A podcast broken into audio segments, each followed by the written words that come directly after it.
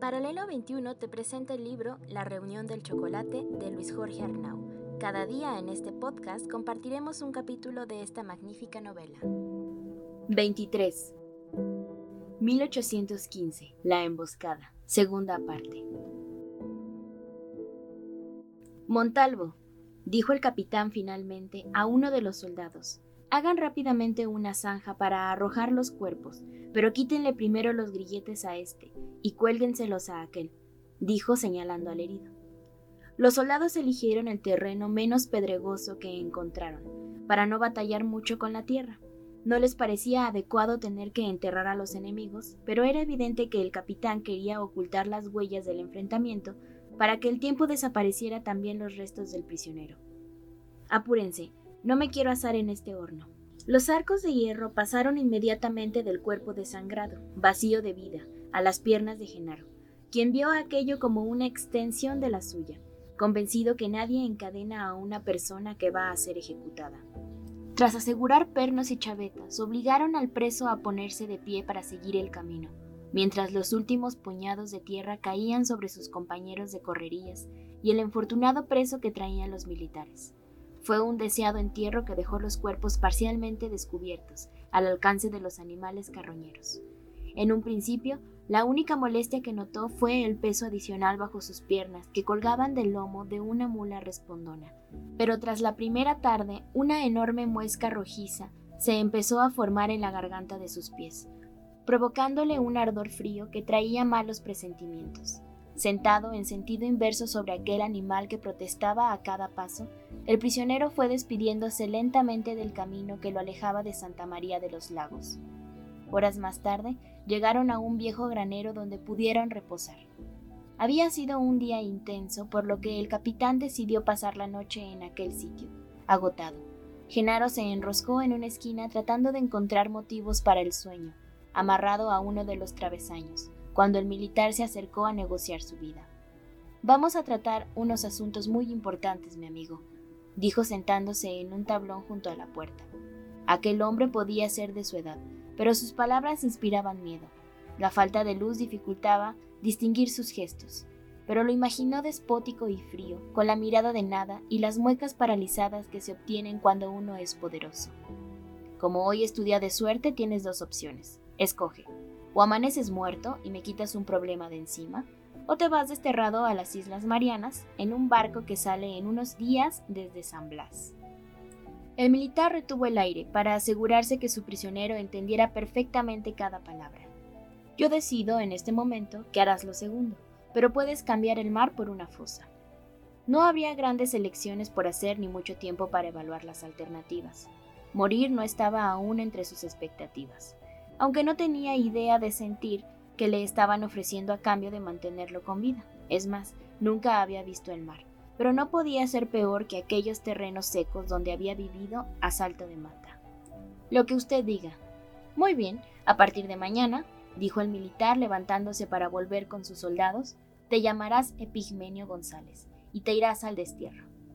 No se presentó ningún problema mayor, aunque el cansancio atentaba contra la disciplina militar del grupo. Tras una decena de incómodas escalas, el final se presentó una mañana ventosa que amenazó con descomponerse en agua. Iban tan abatidos los vigilantes como el prisionero, con una insolación terrible y un agotamiento extremo que se dejaban ver desde la distancia. La herida en su rostro se había convertido en una costra podrida, como Huitlacoche, atractiva solamente para las moscas, que ya habían perdido el miedo a sus manotazos en tanto que el dolor de las cadenas reventando sus piernas solo era comparable al de las ampollas en el trasero y al miedo de lo que sucedería una vez que llegaran al mar. Subiendo una colina timorata que limitaba San Blas, podía verse un muelle fuertemente resguardado. Debido a las incursiones de los grupos independientes que habían revuelto la vida en las costas del Pacífico, el único punto estratégico para mantener comunicación y enviar suministros tanto a California como a las posesiones asiáticas era aquel pequeño sitio lejano, situado a conveniente distancia de Guadalajara y Tepic, donde las autoridades aspiraban a construir un puerto importante, pese a que los bancos arenosos y los continuos asolves complicaban el atranque de las embarcaciones. Con el espíritu agobiado le fue difícil apreciar aquella belleza que inundaba el horizonte. Solo descubrió un enorme manto húmedo y un ruido permanente que atemorizaba, con el choque de unas líneas de espuma contra las rocas acomodadas bajo los pies de la mula, en el camino que bajaba hasta llegar a la población.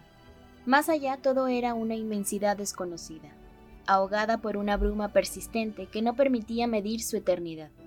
En un tendajón de palma, el jefe de la guarnición recibió al convicto, junto con unos papeles que mostraban la sentencia y las órdenes para su cumplimiento. Breve y fría, la entrega estaba hecha.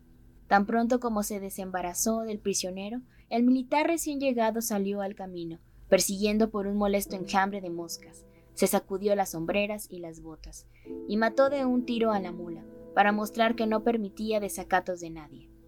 Las heridas inmensas en los tobillos requerían tratamiento médico, pero Velázquez indicó que por instrucciones expresas del mismísimo virrey, aquel hombre era extremadamente peligroso y debería permanecer incomunicado en un calabozo hasta la llegada del siguiente navío.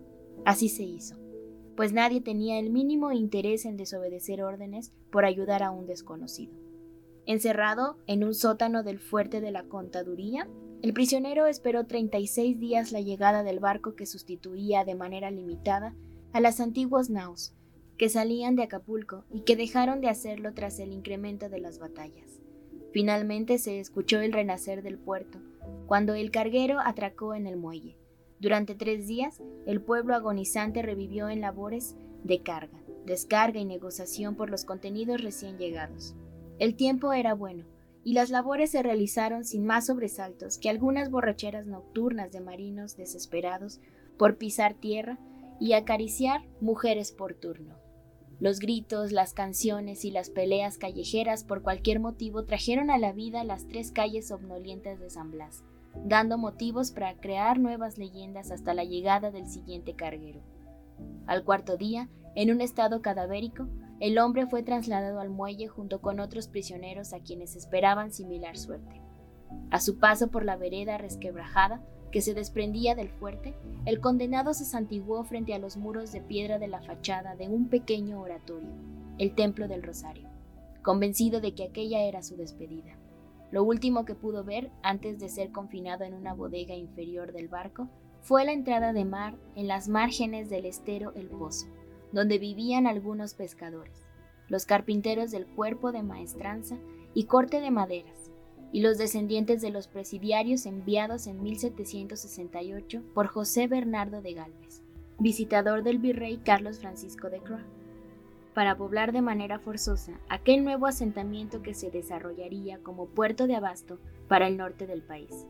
En esos momentos de reencuentro con el sol, Genaro fue incapaz de disimular su pánico ante la inevitable sentencia de ser arrojado al otro lado del océano para esperar que con su abandono y muerte pagara las afrentas cometidas por alguien más contra la autoridad española. Nadie entre sus amigos había sabido de su destino. Seguramente sería incluido en la lista de los muertos con los que Santa María de los Lagos cooperaba en la lucha independiente. En el fuerte del sombrero llorarían su pérdida, causada por un error estratégico. La joven viuda trataría de encontrar otro compañero para hacer más llevadera la ausencia. Don Pedro Moreno expresaría su orgullo por aquel campesino, que había aprendido a hacerse valiente huyendo entre los cerros y seguramente, además de dar las condolencias a la esposa, le ayudaría a rehacer su vida, una vez que los realistas dejaran de asediarlo. Era el cuarto integrante de la línea encadenada que subió a bordo. Un tablón disparejo conducía a la maltrecha carraca que olía a orines y desfallecía amarrada en el muelle. Frente a él, montado en el castillo de proa, un hombre vigilaba el ascenso de aquella carga doliente y por encima de su cabeza una telaraña de cuerda se desplazaba de un mástil a otro, aún huérfanos de vela. Por un breve espacio de la cubierta pudo ver una cama de mar tranquilo, salpicado de gaviotas chillonas, y a su espalda el país que se desentendía de aquel malogrado grupo, extirpado de su terruño como si se tratara de alguna enfermedad chupada por medio de sanguijuelas. Hacia abajo, gritó un grumete al que habían puesto a cargo de dirigir la línea de prisioneros. Uno por uno, cual si fueran reces y no hijos de Dios, aquellos hombres fueron enganchados a unas argollas adaptadas al fondo de las cuadernas, junto a la quilla, dejando apenas un espacio para que pudieran estirar las piernas, pero no levantarse ni tener contacto con el otro. Esa sería su nueva casa, su chiquero, por varios meses, si la muerte no decidía antes hacerse cargo de su cuerpo. Era un hombre prestado a una vida ajena, la de alguien a quien no le importaba que Uskianga era casado y tenía planes de ser padre, y quería sembrar maíz en una parcela rumorosa, que le habían vendido desde hace algunos meses, y que le gustaba leer a ratos, y que desde muy menor acostumbraba tirarse al sol para descubrir formas en las nubes, y que no sabía de mar ni de guerra, al menos antes de conocer a Moreno y enterarse de que los españoles no habían estado ahí siempre, sino que habían llegado para hacerse de vidas y haciendas. Era otro, en unas hojas onduladas para la salinidad del ambiente, entregadas al capitán al fin del proceso, aparecían los nombres de aquellos renegados, destinados a la prisión de Manila, uno de los cuales correspondía a un peligroso conspirador queretano, Epigmenio González.